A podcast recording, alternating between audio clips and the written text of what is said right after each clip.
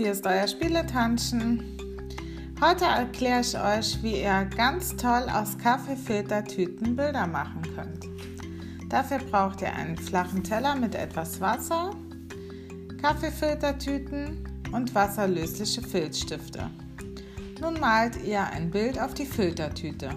Ist es fertig, legt ihr die Filtertüte in den Teller mit dem Wasser. Nun verschwimmt die Farbe ein wenig und das Bild bekommt eine neue Gestalt. Lasst es aber nicht zu lange im Wasser, sonst verblasst die Farbe zu viel.